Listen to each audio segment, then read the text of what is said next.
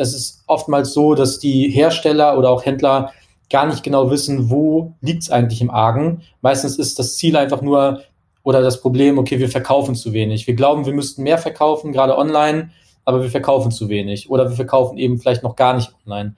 Das sind eben noch sehr abstrakte Fragestellungen und damit einhergehend eigentlich immer dieser Hilferuf, was muss ich denn tun? Ich habe vielleicht schon mal einzelne Sachen ausprobiert. Das passiert mir häufig, häufig, dass die sagen, okay, wir haben schon mal Budget in Social Media Marketing gesteckt, wir haben schon mal, wir haben schon mal versucht, hier irgendwo Banner einzukaufen oder wir sind auf Amazon zum Beispiel gestartet, äh, aber irgendwie verkaufen wir da nichts und dann haben wir es wieder eingestellt, weil das verbrennt ja nur Geld. Das heißt, es geht meistens darum, erstmal ein Bewusstsein dafür zu schaffen, wie kann man gezielt den USP der Firma, die Produkte der Firma dann auch online platzieren.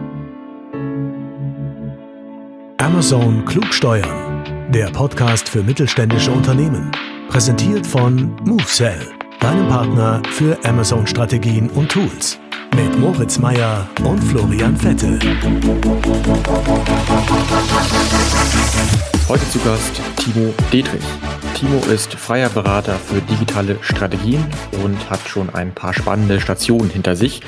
Unter anderem war er bei der Otto Group tätig, hat E-Commerce studiert und eine eigene E-Commerce-Agentur gegründet.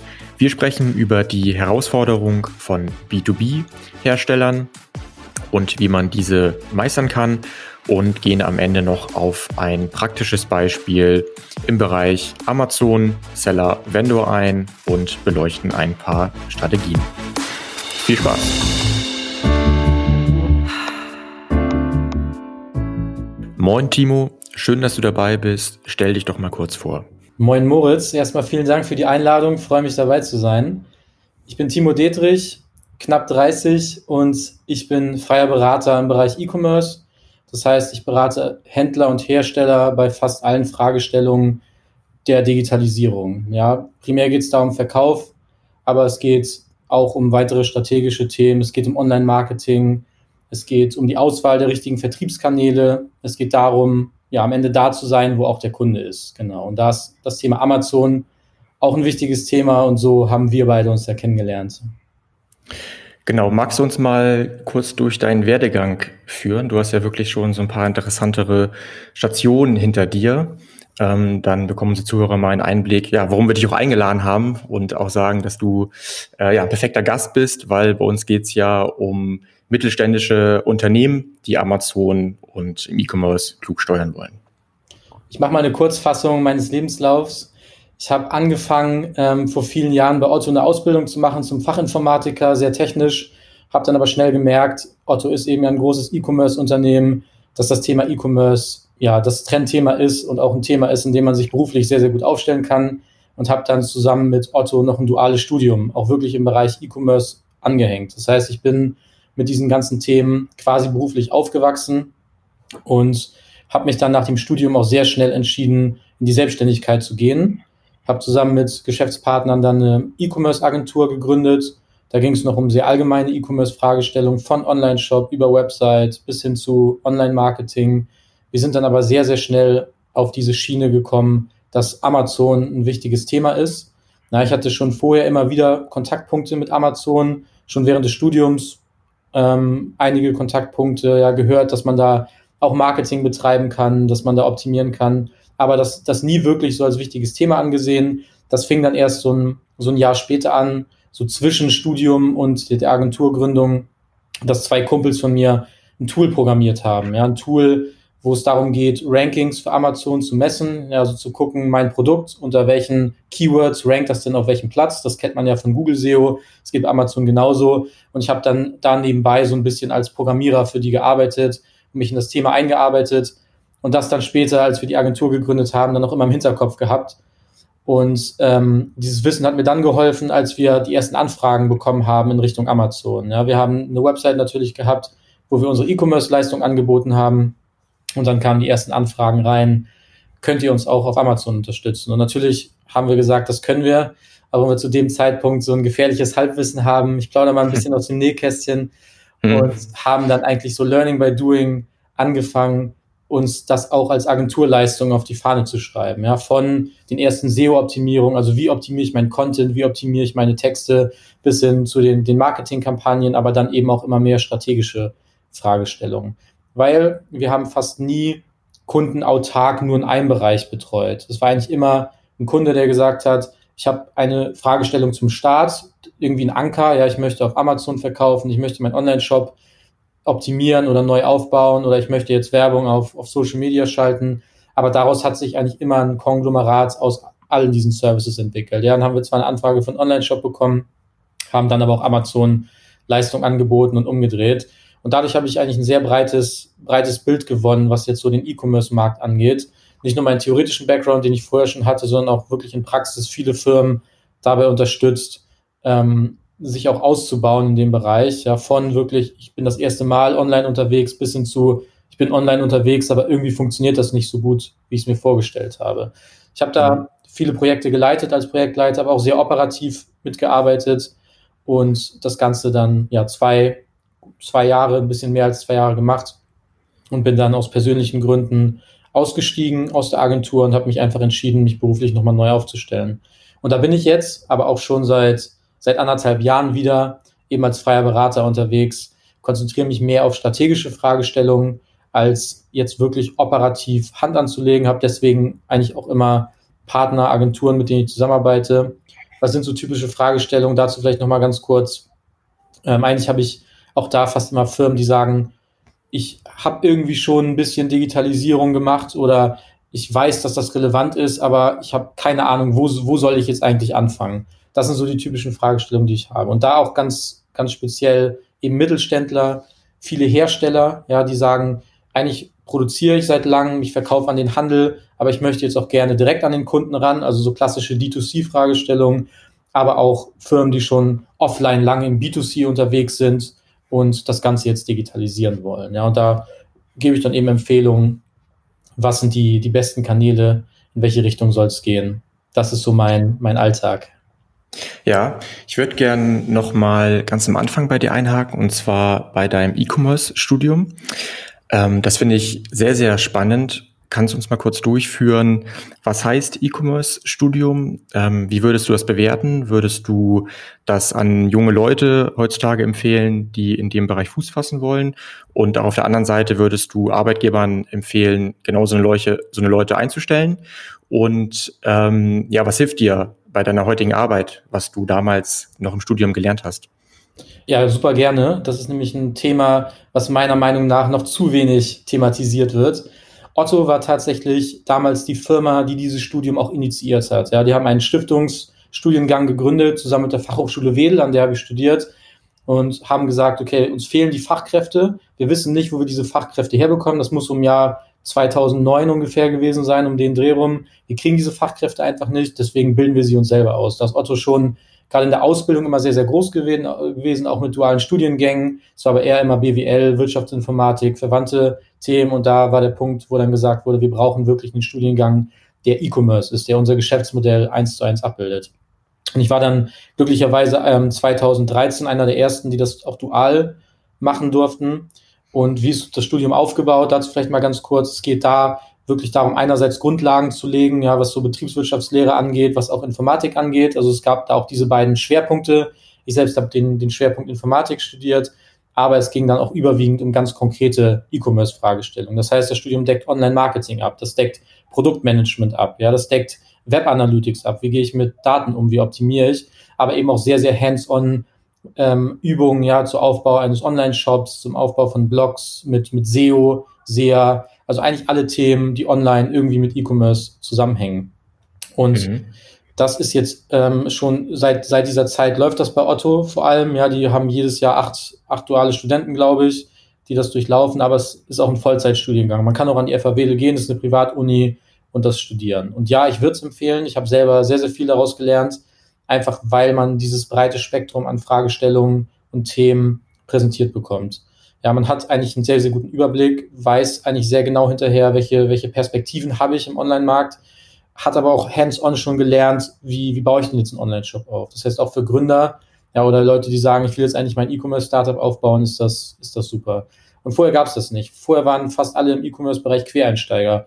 Die haben dann Teilbereiche vielleicht schon sehr, sehr gut gekonnt und sich in Praxis erarbeitet. Ja, Programmierer haben dann vielleicht die technischen Aspekte sich erarbeitet. Dann die, die klassischen Betriebswirte hatten vielleicht dann ein Spezialthema, haben vielleicht SEA gemacht oder sowas oder haben, waren SEO-Experten oder Social-Media-Experten. Aber dieser breite Blick hat oft gefehlt. Nicht immer, will ich nicht pauschalisieren, aber das fängt das Studium ab. Und deswegen, ja, ich würde es auch Firmen empfehlen, generell ein duales Studium anzubieten, sich Fachkräfte heranzuzüchten. Und gerade im E-Commerce-Bereich, wo es ja, das wissen wir alle, immer noch schwierig ist, Fachkräfte zu finden, macht das, macht das umso mehr Sinn. Also da werbe ich auch bei jeder Gelegenheit für. Das machen mittlerweile auch andere Hochschulen, das weiß ich. Und ich denke, das wird in den nächsten Jahren noch mehr werden. Ja, cool. Also ich glaube, das ist schon noch relativ neu. Ich äh, meine, der Bruder von einem meiner besten Kumpels ähm, hat das auch an, an der FH Wedel ähm, gemacht. Äh, aber ich finde es immer cool, nochmal zu erwähnen, weil ich glaube, vielen ist gar nicht bewusst, dass man das heute schon so konkret auf einem sehr hohen Niveau ähm, studieren kann. Ja, mit ähm, ja. Bachelor und Master. Ne? Also das geht auch für Leute, die sich jetzt gerne fortbilden wollen, die vielleicht schon mal einen Bachelor in BWL gemacht haben, gibt es auch den E-Commerce Master. Also da kann man, kann man sich echt breit aufstellen. Ja, Gehen wir mal weiter zu eurer Agenturgründung. Mich würde mal interessieren, was war eure größte Herausforderung als E-Commerce-Amazon-Agentur? Ähm, genau, das muss man zweiteilen. Die erste Herausforderung, E-Commerce-Agentur oder Agentur digital generell, ist das Thema Spezialisierung. Da muss ich sagen, das haben wir am Anfang ein bisschen naiv gesehen. Ja, wir haben gesagt, wir können breit nicht, vielleicht nicht alles, aber wir können ein breites Themenspektrum abdecken. Warum bieten wir da nicht auch alles an? Ja, das klingt im ersten, ersten Step vielleicht logisch, dass man denkt, okay, je mehr wir anbieten, desto mehr potenzielle Kunden haben wir auch. Aber es hat sich relativ schnell gezeigt, dass so ein Gemischtwarenladen dann vielleicht auch die Expertise nicht so rüberbringt, wie es vielleicht eine konkrete Spezialisierung tut. Ich vergleiche das immer gerne mit so Imbissen, die alles anbieten. Ja, wenn man so einen Imbiss hat, der macht Pizza, der macht Indisch, der macht Asiatisch, der macht noch Krok und dies und das, dann leidet manchmal doch die Qualität der einzelnen Gerichte darunter und dann bestellt man vielleicht doch lieber da, wo man weiß, es gibt nur Pizza und die ist gut. Und so war das bei uns auch. Wir haben gemerkt, wenn wir Anfragen bekommen haben, ähm, dann waren es übergreifende Fragestellungen eher, für die es gut funktioniert hat, aber für so spezielle Fragestellungen haben wir dann oftmals auch nicht, vielleicht nicht Pitches verloren, aber schon in ersten Gesprächen gemerkt, dass uns die Kompetenz in der Tiefe nicht so zugemessen wurde. Ja, das war die erste mhm. große Fragestellung. Das heißt, das hatten, haben wir immer mit uns mitgetragen, eigentlich zu sagen, wir, wir müssen uns irgendwie spezialisieren, konnten uns aber noch nicht so richtig durchringen, ein Thema auszuwählen. Und das hat dann zum Glück ganz von alleine funktioniert, als eben das Thema Amazon auch in den Anfragen immer mehr wurde und wir eigentlich ein gutes Gespür dafür entwickelt haben und gemerkt haben, das ist eigentlich gerade so ein Trendthema, da muss man sein, da kann man auch eine eigene Agentur für gründen. Und das haben wir dann auch getan. Ja, wir haben dann neben der E-Commerce-Agentur noch eine zweite Marke gegründet. Das waren die Market Pioneers als wirklich eigene Amazon-Agentur. Und die Herausforderungen zu dem Zeitpunkt waren eigentlich da, ja, wie, wie kriegt man auch da Fachleute ran? Wie kriegt man das Wissen ran? Wir selbst, also wir Gründer, wir waren zu dritt zu dem Zeitpunkt, hatten das Wissen. Wir hatten uns ein paar Werkstudenten noch mit aufgebaut, ähm, hatten Kontakt zu ein paar freien Textern, aber das war noch ein relativ dünnes Netzwerk. Ja, und das Wissen aufzubauen, und auch die Expertise dann nach außen hin zu transportieren. Das war eine große Herausforderung. Und ähm, ja, marketingseitig, das haben alle Agenturen, ja, wie positionieren wir uns? Aber wir haben es durch wirklich gutes SEO, durch eine gute Website auch geschafft, relativ schnell auf gute Keywords weit oben zu ranken. Ja? Das heißt, wenn Leute uns gegoogelt haben, E-Commerce-Agentur Hamburg, waren wir eine Zeit lang mal auf Platz eins, sind dann aber immer so zwischen Platz eins und Platz fünf ähm, so ten, getendelt und ähm, auch E-Commerce-Agentur generell, also nach ganz Deutschland, da waren wir eigentlich eine Zeit lang immer auf Seite 1. Und das hat sich auch in den Anfragen dann ausgewirkt. Und ja, kann ich auch bestätigen, wenn ich mal für unsere Agentur gegoogelt habe, habe ich gesehen, dass ihr da auch äh, weit oben am Start seid. immer, ja, genau, immer noch. Ähm, tatsächlich gibt es diese Website jetzt nicht mehr, aber bis vor kurzem, ähm, ja. wo meine alten Geschäftspartner das weitergemacht haben, haben die das noch ganz gut optimiert. Ja. Ja. ja, ich glaube, jeder Gründer einer Agentur oder Beratung findet sich in dem Video wieder, was du gerade geschildert hast. Ähm, ja, Fokussierung ähm, ist da alles und da macht, glaube ich, jeder erstmal seine Learnings und auch seine typischen Fehler am Anfang. Ähm, skizzier doch nochmal so einen typischen Kunden ähm, von dir. Du bist am Anfang schon mal kurz darauf eingegangen. Ähm, welche Bedürfnisse hat er und welche Bedürfnisse haben deiner Meinung nach generell die meisten Markenhersteller, die im E-Commerce ähm, mehr Fuß fassen wollen aktuell? Ja, super gerne. Also jetzt bezogen auf meine aktuelle Tätigkeit als freier Berater in dem Bereich genau. ist es so, dass ich meistens Fragestellungen habe, die noch gar keine wirklichen Fragestellungen sind, sondern eigentlich eher Problemstellungen sind. Mhm. Es, ist, es ist oftmals so, dass die Hersteller oder auch Händler gar nicht genau wissen, wo liegt es eigentlich im Argen. Meistens ist das Ziel einfach nur oder das Problem, okay, wir verkaufen zu wenig. Wir glauben, wir müssten mehr verkaufen, gerade online, aber wir verkaufen zu wenig. Oder wir verkaufen eben vielleicht noch gar nicht online. Das sind eben noch sehr abstrakte Fragestellungen und damit einhergehend eigentlich immer dieser Hilferuf, was muss ich denn tun? Ich habe vielleicht schon mal einzelne Sachen ausprobiert. Das passiert mir häufig, häufig, dass die sagen, okay, wir haben schon mal Budget in Social Media Marketing gesteckt, wir haben schon mal, wir haben schon mal versucht, hier irgendwo Banner einzukaufen oder wir sind auf Amazon zum Beispiel gestartet, äh, aber irgendwie verkaufen wir da nichts und dann haben wir es wieder eingestellt, weil das verbrennt ja nur Geld. Das heißt, es geht meistens darum, erstmal ein Bewusstsein dafür zu schaffen, wie kann man gezielt den USP der Firma, die Produkte der Firma dann auch online platzieren und wo muss ich auch Prioritäten setzen. Man kann vielleicht mit einem begrenzten Budget am Anfang nicht alles machen und muss sich dann eben die Kanäle auswählen, die am besten funktionieren. Und was ich auch oft erlebe, ist so diese Überzeugungsarbeit, die damit einhergeht. Ja. auch das, das Thema, okay, ich möchte zwar viel erreichen, möchte aber möglichst wenig Budget investieren. Ja, das, das kennen wir auch in allen Bereichen, wo man Agenturleistung anbietet. Und einfach dann auch zu, zu verstehen, ja, es ist ein Investment, ja, es braucht vielleicht auch Zeit, aber wenn man es gezielt macht, wenn man, wenn man auch weiß, wie man es misst, wie man auch Erfolge wirklich, ich will nicht sagen garantieren kann, aber schon so befördern kann, dass einfach irgendwann sich diese Investition lohnt, dann, dann kann es am Ende sehr, sehr gut funktionieren. Aber das, das müssen die Firmen eben verstehen. Und das ist so eigentlich die größte Herausforderung, ja. Magst du mal ein paar typische Probleme nennen? Ja, genau. Ein, ein ganz großes Problem ist eigentlich so die, die technischen Grundlagen, die dahinter stecken oder auch die Ressourcengrundlagen, die dahinter stecken. Ja, das heißt, man möchte viel, aber man hat wenig. Das heißt, man hat vielleicht intern keine Experten dafür, man hat intern keine Entwickler vielleicht, man hat auch die, die Systeme nicht dafür. Ja, Beispiel war ein Wirtschaftssystem. Man möchte vielleicht groß online verkaufen auf vielen, ähm, auf vielen Marktplätzen im Online-Shop etc. Eigentlich hat man, hat man gar keine wirkliche Verwaltung von Artikeldaten. Und mhm. ähm, auch ressourcentechnisch habe ich gerade schon gesagt, die Expertise ist vielleicht in-house gar nicht vorhanden. Man setzt dann irgendjemanden aus dem Einkaufsbereich dann drauf, du bist jetzt der Verantwortliche für Amazon und dann war's das. Und das Bild wird naiv dann auch manchmal so ein bisschen in die Beratung weitergetragen. Ja, man möchte von mir dann gerne hören, was muss ich denn machen, aber man möchte es dann auch gerne selber umsetzen. Und ich bin da auch ein großer, großer Werber dafür, sich Expertise immer da einzukaufen, wo es auch Sinn macht, auch wenn es erstmal im ersten Blick so aussieht, als wenn man Geld investiert, tut man ja auch und es kostet natürlich Geld, aber es kann schon Sinn machen, mit Agenturen zusammenzuarbeiten, wie es eben auch seid. Und ähm, da, da dann einfach die Brücke zu schlagen. Das ist so eine typische Problemstellung, auch das Verständnis zu schlagen. Wir brauchen Expertise dafür, das wird sich am Ende auszahlen. Wenn wir jetzt vielleicht nochmal auf eine zweite Fragestellung eingehen, typische Fragestellung inhaltlich ist eigentlich mhm. immer, ich komme aus dem aus dem B2B. Ja, ich verkaufe an den Handel. Das ist ja so diese typische Fragestellung von Herstellern. Schon seit 20, 30, 50, 100 Jahren verkaufe ich an den Handel. Ähm, das ist auch sehr erfolgreich. Das läuft auch aktuell noch gut. Ähm, warum soll ich dann direkt an den Endkunden verkaufen? Brauche ich doch gar nicht. Ja, also ich, ich habe doch ein gutes Geschäft. Ich habe doch meine Händler. Warum soll ich direkt an den Kunden verkaufen? Dann mache ich mir das Geschäft doch nur kaputt. Und das ist vielleicht auch nicht Schwarz-Weiß-Malerei, aber es ist trotzdem meistens ein Trugschluss. Ja, meistens, meistens sollte man langfristig denken und es gibt schon viele gute Gründe dafür, auch zu, zumindest zu überlegen, an den Endkunden zu verkaufen. Ja, Gründe können natürlich sein, sowas wie Daten. Ja, ich lerne den Kunden überhaupt erst kennen. Ich, ich generiere Kundendaten. Ich weiß, wie der Kunde sich verhält, was ich vielleicht im Handel, wenn ich an den Handel verkaufe, gar nicht so mitbekomme. Ähm, ich habe aber auch viel, viel mehr Gestaltungsspielraum. Ich kann, kann vielleicht Preise noch gezielter steuern. Ich kann vielleicht Absätze gezielter steuern. Ich kann auch gezielter an Zielgruppen rangehen, sowohl regional ähm, als auch soziodemografisch. Ich kann das einfach viel, viel besser steuern.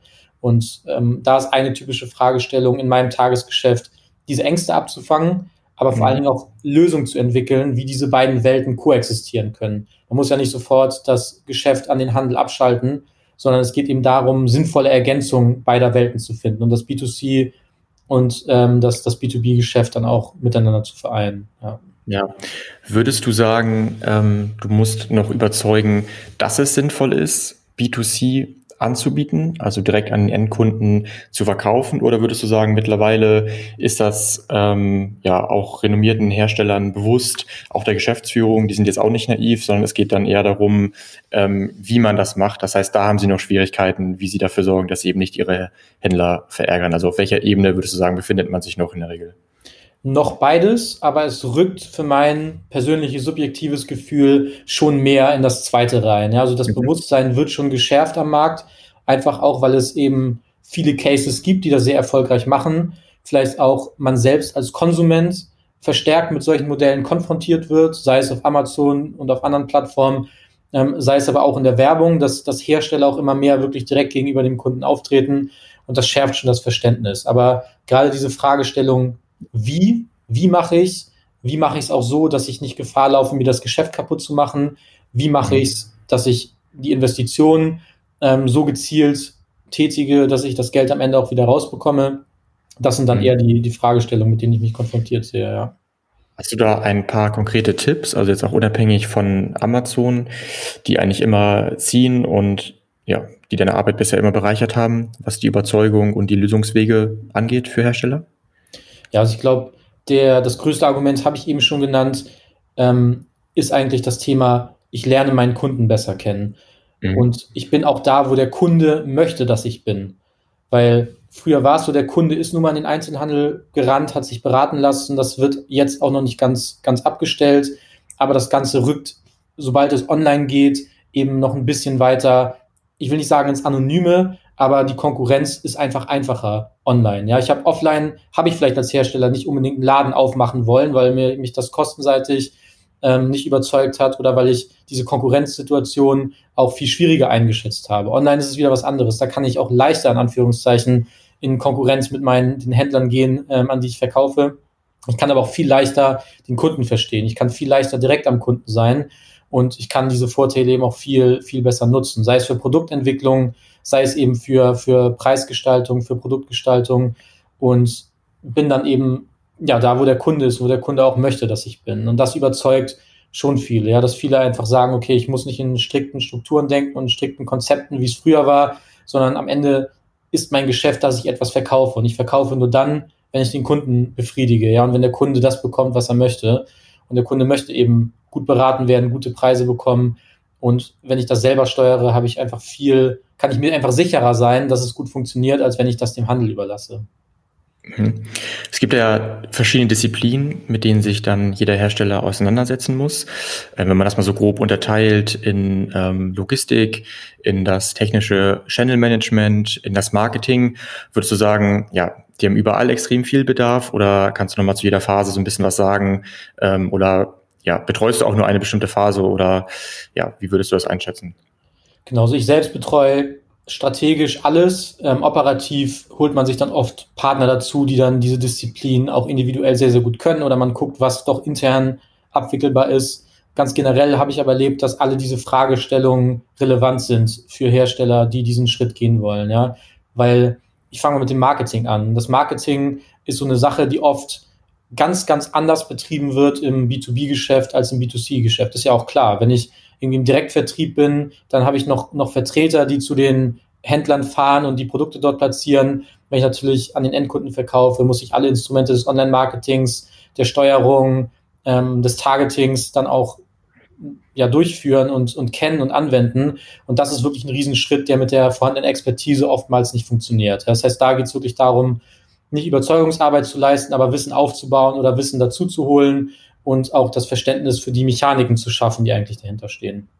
Ähm, gerade das zweite Thema oder das erste Thema, was du genannt hast, das Thema Logistik und alles, was damit zusammenhängt, das erlebe ich ist oftmals auch in Praxis eine, eine größere Hürde.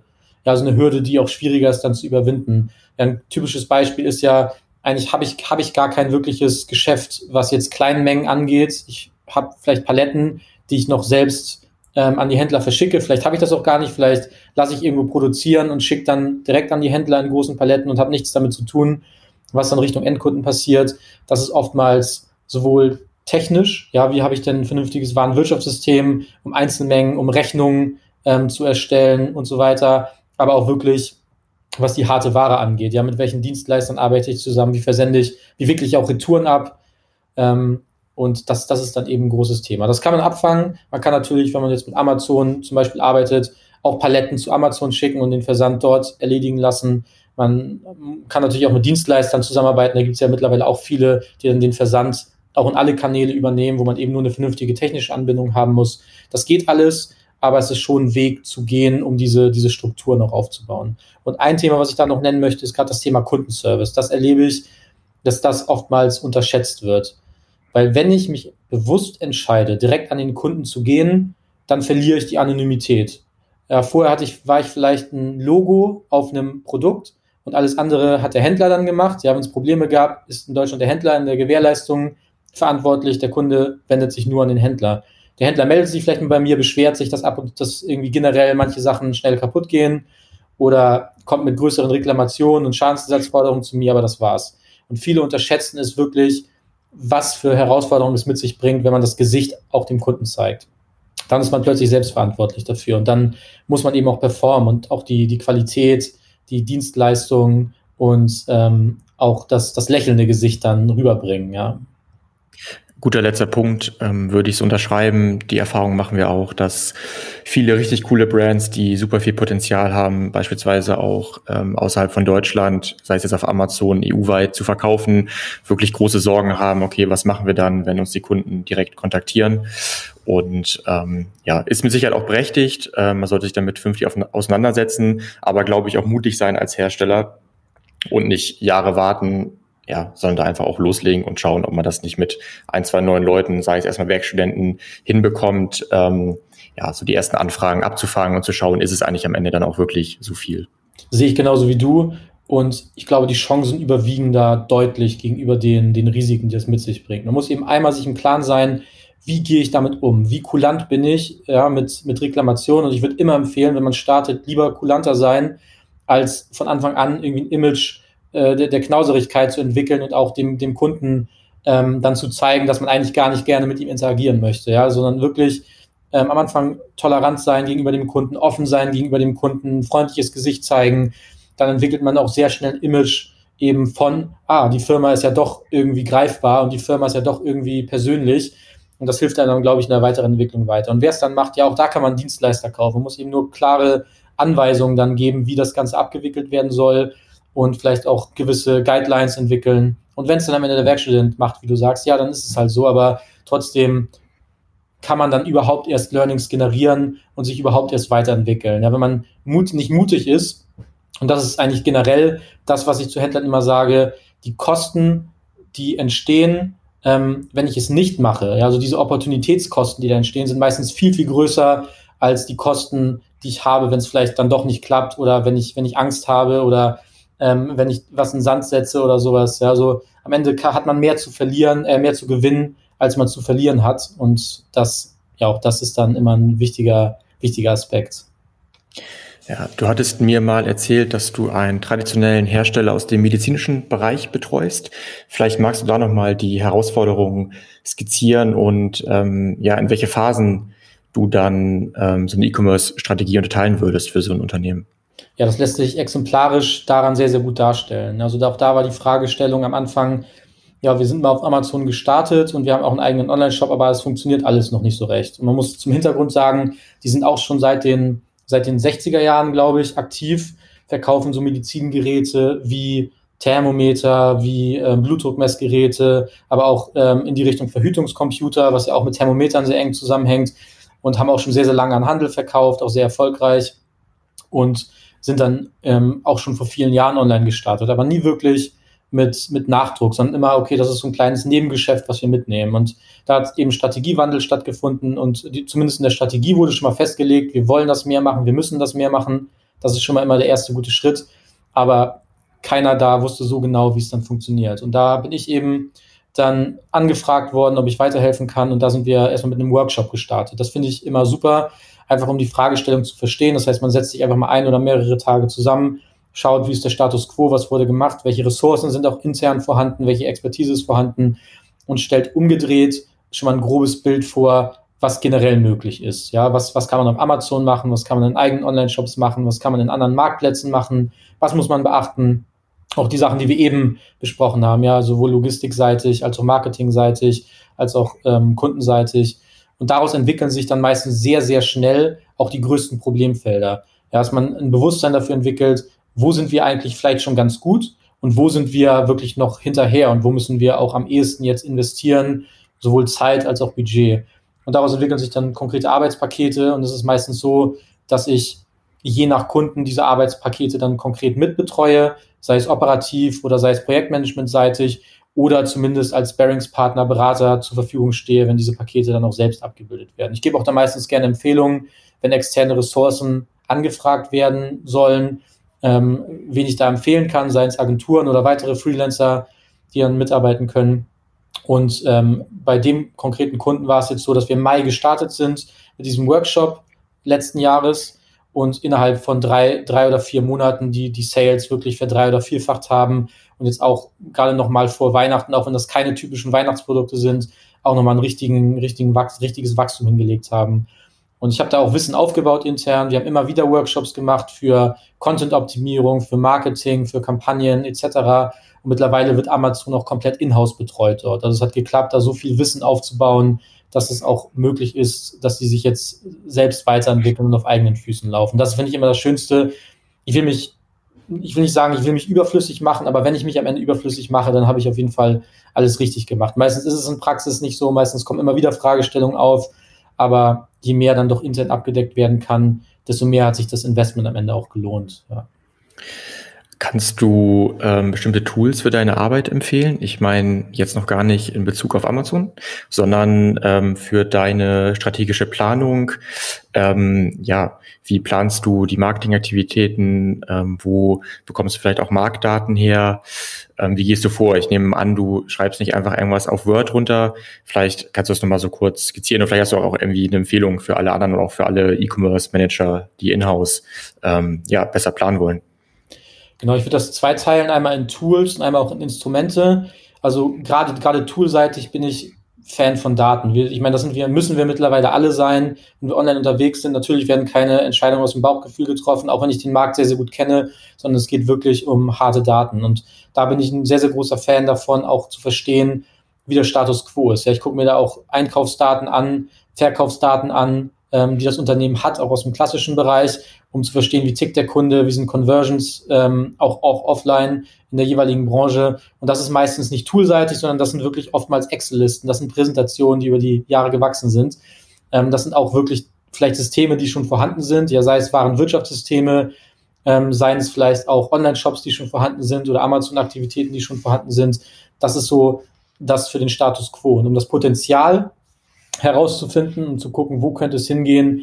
Ähm, da setze ich ja ganz klar auf, auf Markttrends, ja, sei es von, von Analysen über Google Trends, äh, sei es Keyword-Analysen über Google AdWords, sei es die typischen Amazon-Tools, die man so kennt, ein Sonar-Tool, um herauszufinden, ähm, wo was gut verkaufen könnte, ähm, seien, es, seien es die großen Suiten, die, die dann eben auch Keyword-Rankings bieten. Das ist eigentlich immer ein individueller Misch aus, aus allen Daten. Was mir am Ende wichtig ist, ist, dass ich anhand von Daten belegen kann, wo sind wir, wo können wir hin und welche Schritte müssen wir bis dahin gehen. Das ist so das, das, der Teil äh, Tools und Daten, der Teil Instrumente. Da bin ich eigentlich ganz großer Fan von agilem Arbeiten. Also es geht mir nicht darum, von Anfang an die perfekte Planung zu haben und das perfekte Ergebnis präsentieren zu können, denn das bildet die Realität auch nicht ab, sondern mir geht es darum, schnell Empfehlungen auszusprechen, die belastbar sind, aber vor allem diese schnell auch zu verifizieren. Und wenn sie, wenn sie falsch sind oder nicht ganz richtig sind, dann auch schnell wieder zu adaptieren und sich weiterzuentwickeln. Das heißt, es geht darum, schnell KPIs zu entwickeln, auf die gemessen wird, seien es Sales, sei es eine Conversion, seien es auch vielleicht Reichweitendaten, wenn wir noch abstrakter unterwegs sind, Ziele festzulegen und wenn man die nicht erreicht, in kurzen Abständen immer wieder zu hinterfragen.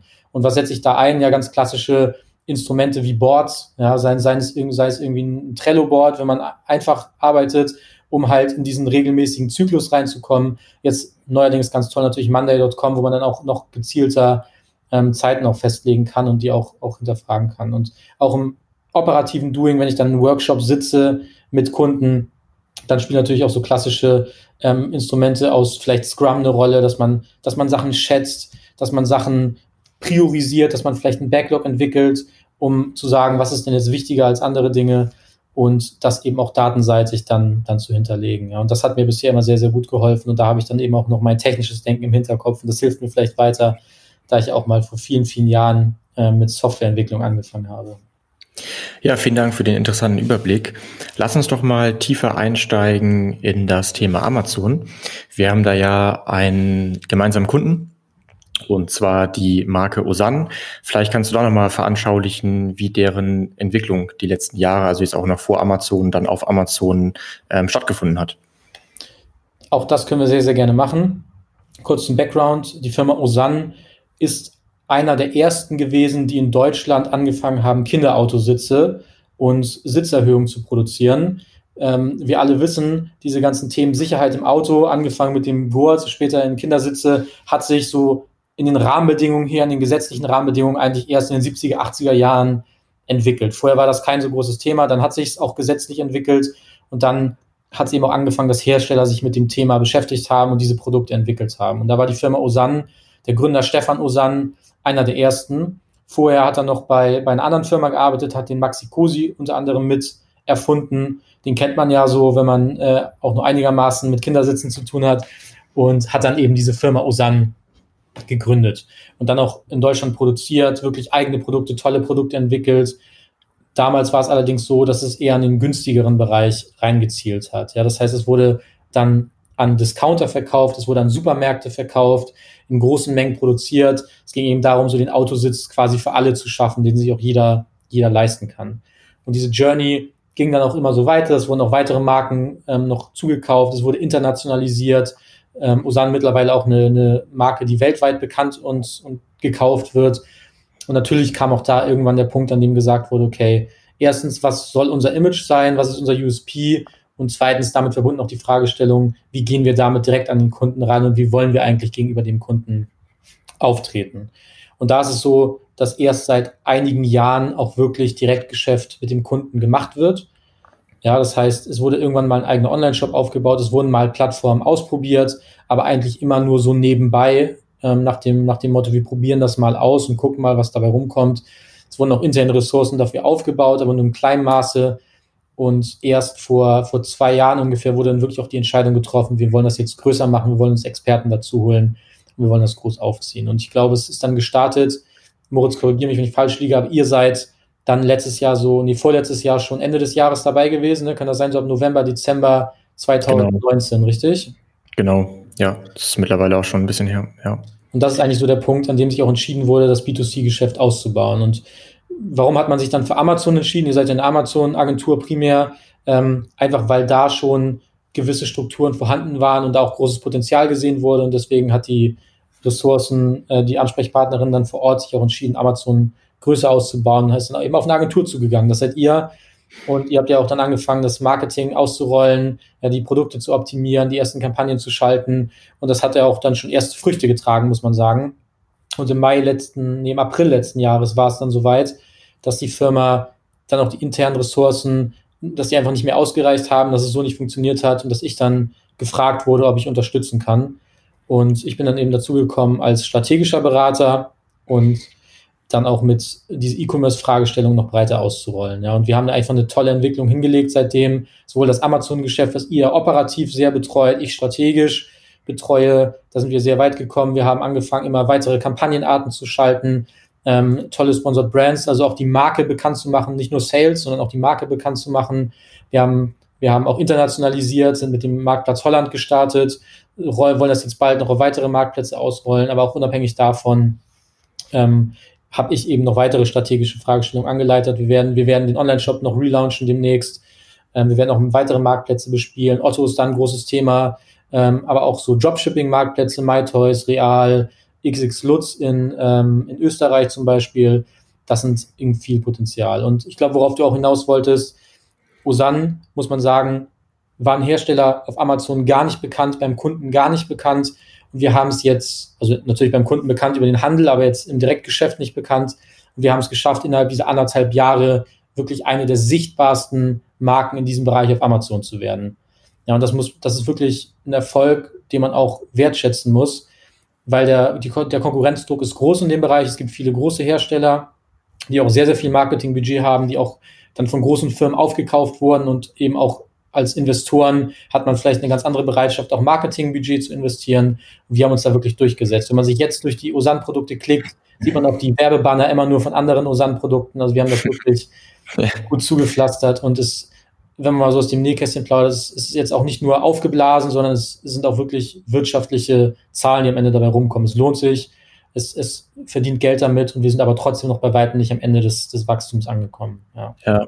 Ah, ich finde einfach cool, dass das so möglich ist ähm, durch Amazon. Es geht jetzt gar nicht erstmal um unsere Arbeit, aber dass ähm, diese Firma einfach ja unter anderem durch Amazon diesen ähm, Wechsel zu D2C geschafft hat und ähm, ja auf anderen Kanälen auch weiter profitiert und das ist einfach sehr ähm, erfreulich so zu sehen und ähm, es wurde ja auch schon lange eine sehr pfiffige Strategie bezüglich Seller in Kombination mit Vendor ähm, gefahren. Vielleicht kannst du das ja auch nochmal erläutern und das zeigt vielleicht auch als Inspiration vielen anderen Herstellern, ähm, dass man sich so ein bisschen sein eigenes Modell suchen und, und irgendwie finden muss. Und ähm, ja, du kannst ein bisschen auf die Herausforderung einmal eingehen, so wie ich das verstehe, wird ja weiterhin ein bestimmtes Sortiment irgendwie nur im Shop oder nur im Einzelhandel verkauft, ähm, gewisse Sortimente im Seller, im Vendor. Das ist ja echt total spannend, ähm, wie strategisch und wie sinnvoll dort vorgegangen wird.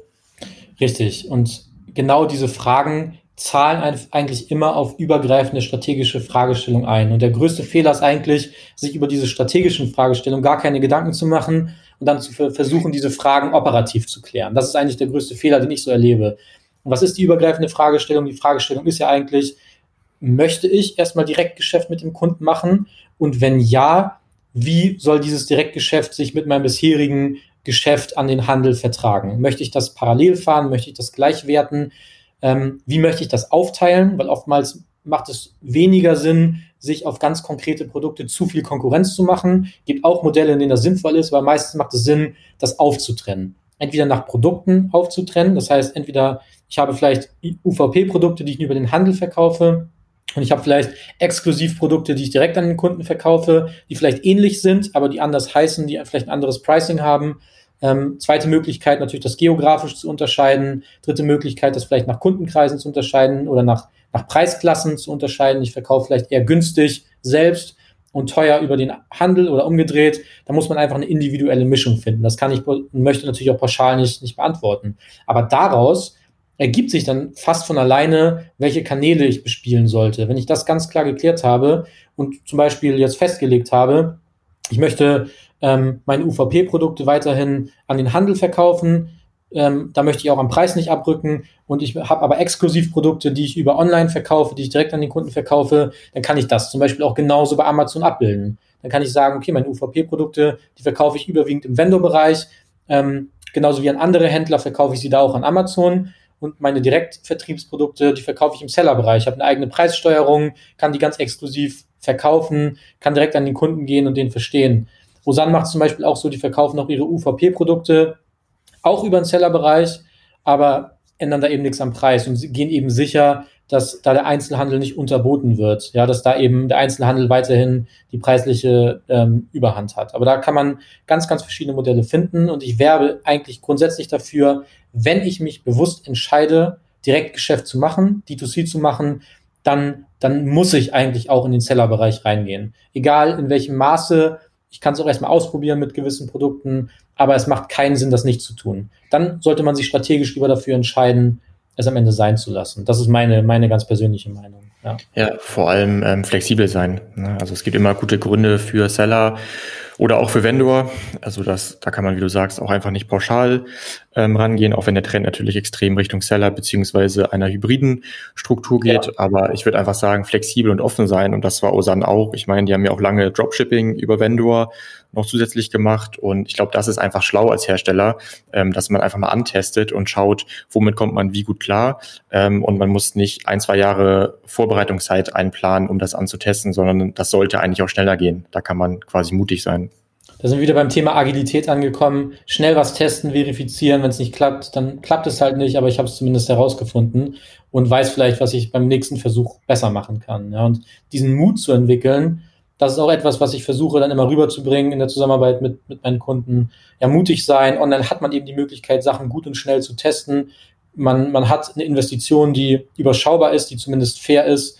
Man muss sich keine Riesenstrukturen aufbauen, man kann mit externen Partnern zusammenarbeiten und dann, dann hat man auch sehr, sehr gute Chancen und kann diesen, kann diesen Weg gehen. Wenn man ein tolles Hybridmodell am Ende findet, was dann eben alle Faktoren dann bedient, dann bleibt man eben auch flexibel. Ja, wenn, der, wenn dann der Markt in die eine oder andere Richtung shiftet, kann man eben auch sehr schnell hinterher shiften und die Prioritäten halt wieder hinterfragen. Und das wird schwieriger, wenn man jetzt die eine Sache noch gar nicht gemacht hat und plötzlich wird die Trend, dann wird man schwerer haben, auch in die Richtung zu gehen. Deswegen immer flexibel bleiben, auch sich nicht zu abhängig machen von einem Kanal. Das gilt schon innerhalb von Amazon, das gilt aber auch generell für Vertriebs- und Marketingkanäle. Guten Mix haben und dann ist man für die Herausforderungen der Zukunft gewappnet. Wir wissen alle nicht, was kommt, aber wir wissen zumindest, dass wir auf alles vorbereitet sein sollten. Was würdest du sagen, welche Möglichkeiten werden auf Amazon aktuell überschätzt und welche werden unterschätzt?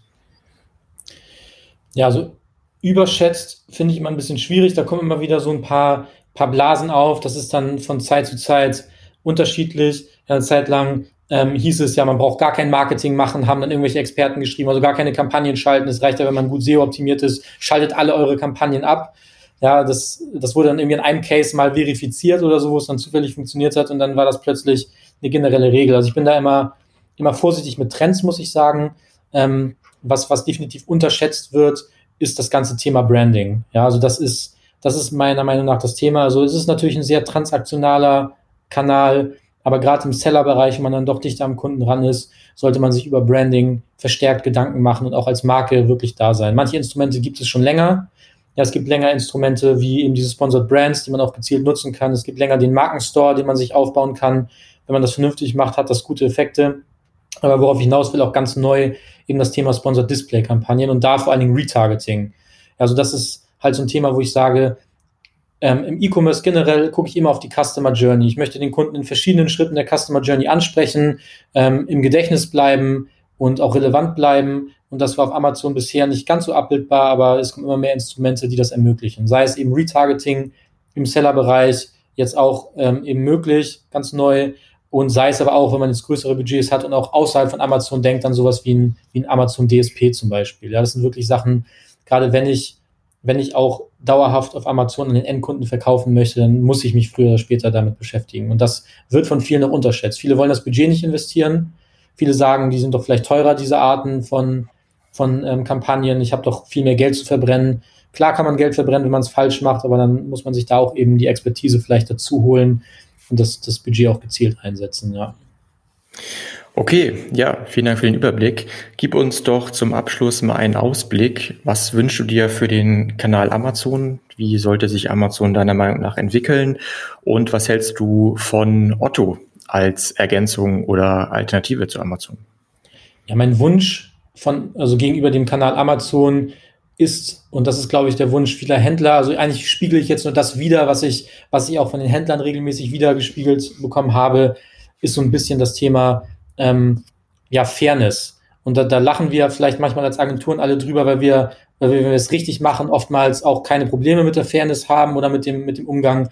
Aber trotzdem bekommt man es von vielen Händlern wiedergespiegelt, die dann mit Produktsperrungen ähm, zu tun haben, die damit zu tun haben, dass willkürlich Funktionen abgeschaltet werden, die, die eigentlich viel benutzt wurden, zum Beispiel gerade die Kommentarfunktion unter den Rezensionen ja, die dann sich doch eigentlich nicht so abhängig machen wollen. Ich würde mir wünschen von Amazon, dass Händler einfach ein bisschen mehr Unabhängigkeit bekommen können, dass mit dieser Macht, die doch mit einer Plattform einhergeht, ähm, nicht zu willkürlich umgegangen wird. Ja, das, das würde ich mir wirklich wünschen. Ich glaube nicht, dass das passiert. Amazon weiß schon sehr genau, ähm, wie sie die Leine eng halten, um auch den eigenen Effekt und den eigenen Erfolg zu maximieren. Und deswegen auch die zweite Frage von dir ähm, sehr passend. Ich glaube schon, dass der Trend dahin gehen wird, auch weiter zu diversifizieren und auch zu schauen, ähm, dass man vielleicht fairere Modelle findet. Und ich glaube, Otto, ich kenne Otto nun sehr, sehr gut, weil ich lange da gearbeitet habe und ich weiß, dass die Firma mit vielen Stakeholdern sehr, sehr fair umgeht. Sei es die eigenen Mitarbeiter, sei es die Kunden, sei es Geschäftspartner. Und ich glaube, dass sie dies auch weitertragen werden, wenn jetzt der Marktplatz groß wird bei Otto. Ja, da werden, da wird, da wird vielleicht transparenter gearbeitet, da wird weniger willkürlich gearbeitet werden, da bin ich mir sehr, sehr sicher. Und das kann für Händler wirklich dann auch eine erfrischende Abwechslung sein zu, zu dem, was man auf Amazon teilweise erlebt. Ich will das nicht pauschalisieren. Wie gesagt, viele verkaufen noch ohne Probleme auf Amazon, aber es gibt diese Beispiele eben auch. Da ähm, muss man eben Chancen und Risiken immer abgleichen und vielleicht wird Otto dann ähm, vielleicht weniger Verkaufspotenzial bieten, aber dafür vielleicht ein, an der einen oder anderen Stelle ein besseres Gefühl und deswegen wird es für Händler, glaube ich, relevant werden. Was am Ende die entscheidende Frage ist, wird es auch für Kunden relevant, weil nur dann wird es auch insgesamt relevant werden. Am Ende entscheidet der Kunde mit seiner Kaufentscheidung, ob ein Kanal relevant ist oder nicht. Und da müssen wir einfach schauen, wird dann Switch stattfinden oder nicht. Ich glaube schon, Otto hat einfach eine relevante Kundenbasis, sind immer noch der zweitgrößte Händler generell nach Amazon. Wenn sie diese Marktmacht dann auch auf ihre eigene Plattform, auf ihren Marktplatz übertragen können, dann sehe ich da schon gutes Potenzial drin. Und dann werde ich auch der Erste sein, der das mit testet. Ich bin gerade schon dabei, ähm, für ein paar Kunden das, das langsam auszurollen. Noch ist es nicht so einfach möglich, aber das wird kommen. Und dann müssen wir einfach schauen, in welche Richtung der, der Konsument geht. Ja. Ja, also wir freuen uns auch auf die Entwicklung von Otto und denken auch, dass das eine sinnvolle und starke Ergänzung ähm, zu Amazon sein kann. Ja, Timo, vielen Dank. Ich glaube, das war ein sehr spannender und hilfreicher Überblick über viele Fragestellungen, die sich B2B-Hersteller heutzutage stellen. Vielleicht auch jetzt ganz konkret eine Jahresplanung für 2021. Schön, dass du dabei warst. Moritz, vielen Dank für die Einladung und ich freue mich, hoffentlich bald wieder mit euch zu sprechen und ähm, wünsche allen ein sehr schönes Jahr 2021. Danke, danke. Bis dann. Mach's gut. Du möchtest noch mehr lernen und immer up to date sein? Dann folge MoveSell auf YouTube und LinkedIn.